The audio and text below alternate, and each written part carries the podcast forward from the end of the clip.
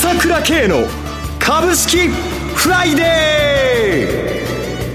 ー。この番組はアセットマネジメント朝倉の提供でお送りします。皆さんおはようございます。進行役の浜田節子です。朝倉慶の株式フライデー。今日も株式投資をする上で重要となる注目ポイントを取り上げてまいります。パーソナリティは、アセットマネジメント朝倉代表取締役、経済アナリストの朝倉圭さんです。朝倉さん、おはようございます。おはようございます。よろしくお願いいたします。よろしくお願いします。さて、昨晩のニューヨーク市場ですが、ナスダック反落しましたが、ニューヨークダウ3日続伸で戻ってまいりましたね。そうですね。はいまあちょっとナスダックの方が大荒れでね、特にフェイスブックね。はい、急落しました。下げましたね。一気に20%下げちゃってね。1日で13兆円以上の時価総額吹き飛んだ格好となりましたね、昨日。そうですね。ちょっとした会社が数社吹っ飛んじゃったっていうようなね。まあさすがにという感じで。まあ、これちょっと気にかかるところですけれども、はいまあ今までずいぶん上げてきて、ナスダックもずいぶん上げてきたんだから、はい、少しお休みでいいんじゃないですか？さすがに20%を一気に下げると、やはり少し休んでるんだと思うんですね。いつも戻ってきちゃったのが早かったんだけども、今回強烈なので、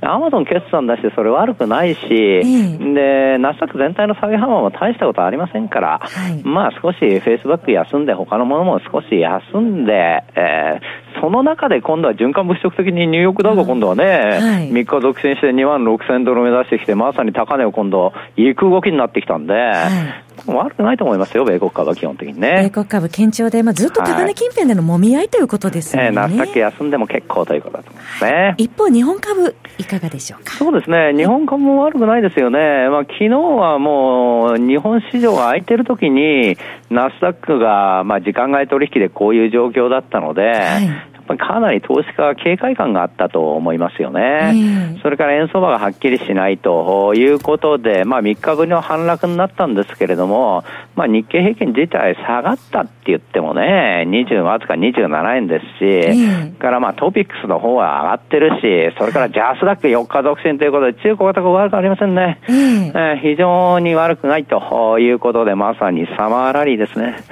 はい。そのサマーラリーの心は、えー、この後伺っていききたいと思いますけれども、朝倉さん、先日のセミナー、非常に好調だったようですね。ちょうど今年の高値から、まあ、半年経ったところで、相場も動きが出てまいりましたので、ご参加の皆様も一番朝倉さんのお話聞きたいタイミングでいらしたんではないでしょうか。そうですね、本当に絶好のタイミングでね、はい、いや、詳しく話ができてよかったと思いますよ。えー、えー、まあ、まさに先々週のこのこの番組ですよ。ね。そこ打ちと、はい、サマラリだよと、はっきり言ったわけですけれども、まあ、まさに予想通りということになってきたと思いますよね。はい、で、今回もセミナーでタイトルなんですけれども、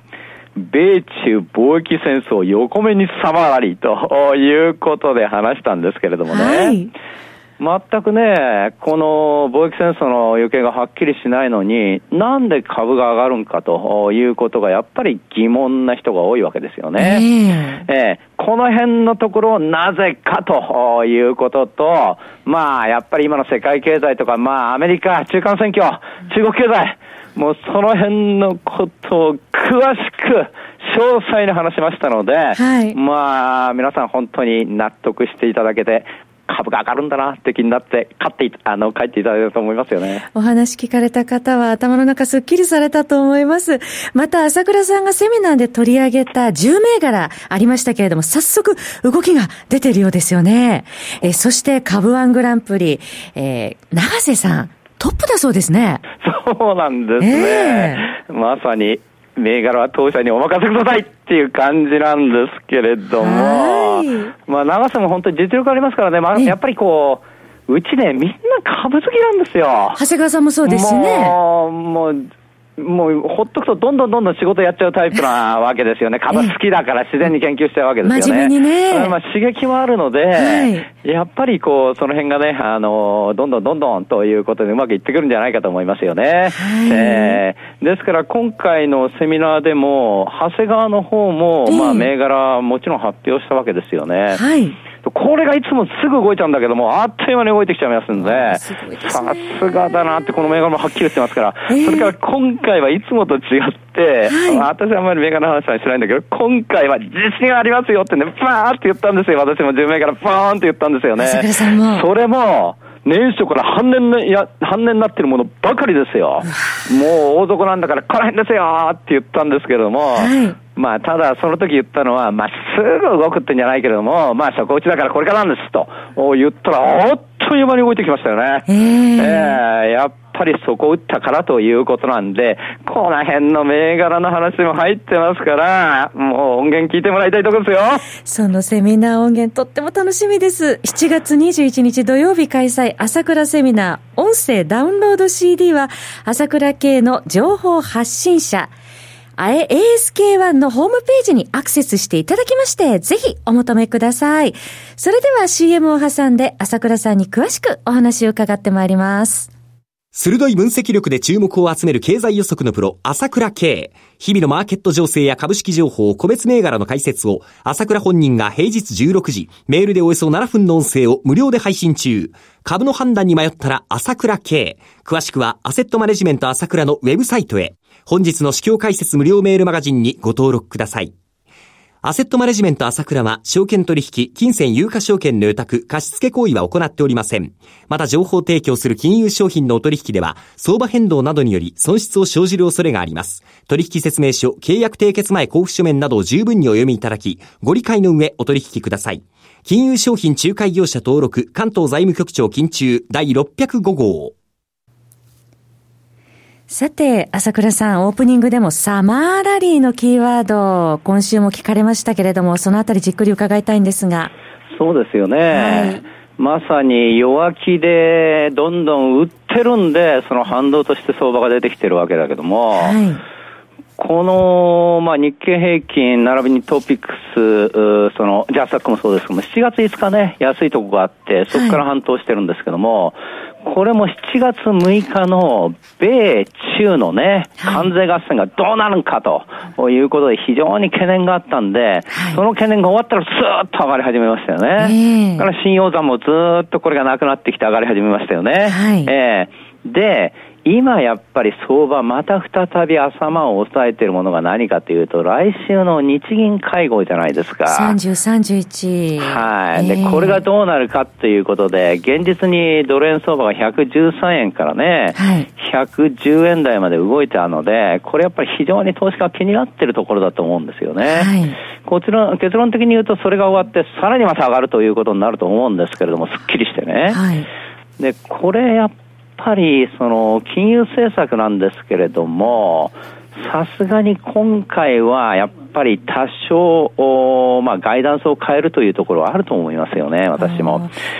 要するに今まで、その、イールドカンプコントロールということで、ゼロベースで金利をしますよと、長期金利はしますよということでやってきて、実際問題としては、あマイナス0.1からプラス0.1までを許容範囲としてたわけなんですよね。ですから、0.1を超えると、日銀がすかさず差し値オペってそれ以上は許さないよということで、大量の買いを入れるということだったわけですよね。はいで、23日に金利が0.09まで上がったとき、0.11のところに差し直せ日銀入れたんですけれども、昨日入れてないんですよね。昨日1年ぶりに0.1%に。いったんだけど入れてないんですよね。入れてないということですね。と、いうことは、やっぱりこれが日銀の意思かなと思っていいと思うんですけれども、はい、要は、その、金利の変動幅をもうちょっと大きくしますよということだと思うんですよ。はい、ですから今までプラス0.1でこれ以上ダメっていうのを、まあ例えばプラスそれを0.15にするとか、やっても0.2までだと思いますけれども、えー、まあそのぐらいまではその許容範囲にしますよというふうにするんではないかと思います。で、このぐらいであれば市場はまあ受け入れると思いますので、はい、えー、それがまあ材料出ちゃえば悪材料出尽くしということですっきりすると思いますよね。まあ、とにかくずっとやってるので、少しやっぱりいろんな歪みが出てきてるので、多少まあ変動幅を広げるっていうのは、それはいいんじゃないかなと思いますね。タイミングとしても、決算発表期間中に、まあ、日銀の政策決定会合があるというところも、逆にいい状況ではないでしょうかね。そうですよね。えー、換算期ではないという。そうですよね。えー、だから ETF に関しては、はい、あの、やっぱりこれもいいんだけども、はいまあ、あ考えてみると中小型株が上がったっていうのは2016年の夏からちょうど良くなってきたんだけども、これも日経平均型からトピックス型にしたのが良かったんですけども、それを増やしたのが、えーはい、で、今回も日経平均ばっかり買ってるっていうのも歪んじゃってどうしようもないので、えーで、ユニクロなんか株がなくなっちゃうのが分かってますから、はい、だからまあいいと思います。これなんかはかえって今、この放送を聞いてる人にはですね、えー、あの、日経平均型からトピックス型の方に変えるっていうこの ETF の方針ですね。これもおそらく発表すると思うんですけれども、はい、これなんか悪くないで追い風になると思いますよね。はい。基本的にはいいということですね。悪くないと思います。はい。そして貿易戦争の行方についてですが。これもですね、結局私がいつも言ってるのは、米中のハイテク派遣の問題、これはまだ続くので、これは仕方ないわけ。だけど他のものは日本とか EU とかカナダとかメキシコにやってるものは、これはもう中間選挙向けなんだから、だから、いずれ収まりますよということがもうはっきり出ましたね。日中、あの、米、あの、王との会談であっという間にね、交渉開始ということで、あの、記者会見してましたもんね。はい、ひとまずね、回避されましたね、そうそう、だって自動車の完全、自動車なんか完全税、まあ、EU が引き下げたってアメ車売れないんだから、えー、やってもしょうがないことなんですよ。だから実利をトランプさんは取りたいわけだから、大豆を売りますよ、天然ガスを売りますよと。これでいいんですよ。実利が取れればいいわけで、はい、この辺がうまくいくわけだから、まあ日本ともそういう交渉ですから、あんまりこれ気にする必要がないって、だから懸念があってるから下げてるから、逆に上がるきっかけになるわけですよ。はい、えー、それから、朝倉さん、9月20日の自民党の総裁選に向けての動きですけれども。いろいろ言うんだけども、えー、結局このニュースが日本株にとっては一番最終的にでかいということになると思いますよね。結局、日本人から見ると、まあ、安倍さんの参戦っていうのはもうこれで決まりだなと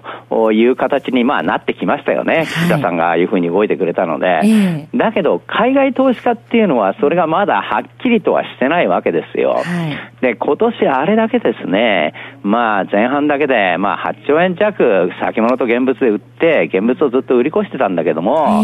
これもそのことが大きかったわけですよ。で、こうやって年後半ね、これ一つ一つ問題が片付いてきましたよ。え？で、世界的にもまあ、あ景気は悪くないしあ、いい方向に動いてきましたよとなればですね、やっぱり日本株ということになって、しかも、日本が今まで安倍政権にどうかなと思ってたのが政権が安定するんだって言ったらますます今度は買いに来るじゃないですかそういう流れが始まるのがこの夏で夏ですよとサマラリですよと。そういうことですね。この夏、暑くなりそうです。えそろそろお時間が迫ってまいりました。お話は、アセットマネジメント朝倉代表取締役経済アナリストの朝倉圭さんでした。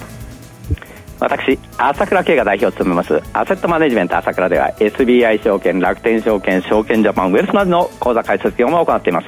私どもホームページから口座開設をしていただくと、週2回無料で銘柄情報を提供するサービスがあります。ぜひご利用ください。それでは今日は週末金曜日。頑張っていきましょう！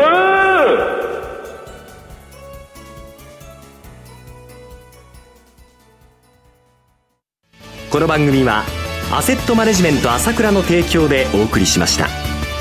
最終的な投資判断は皆様ご自身でなさってください。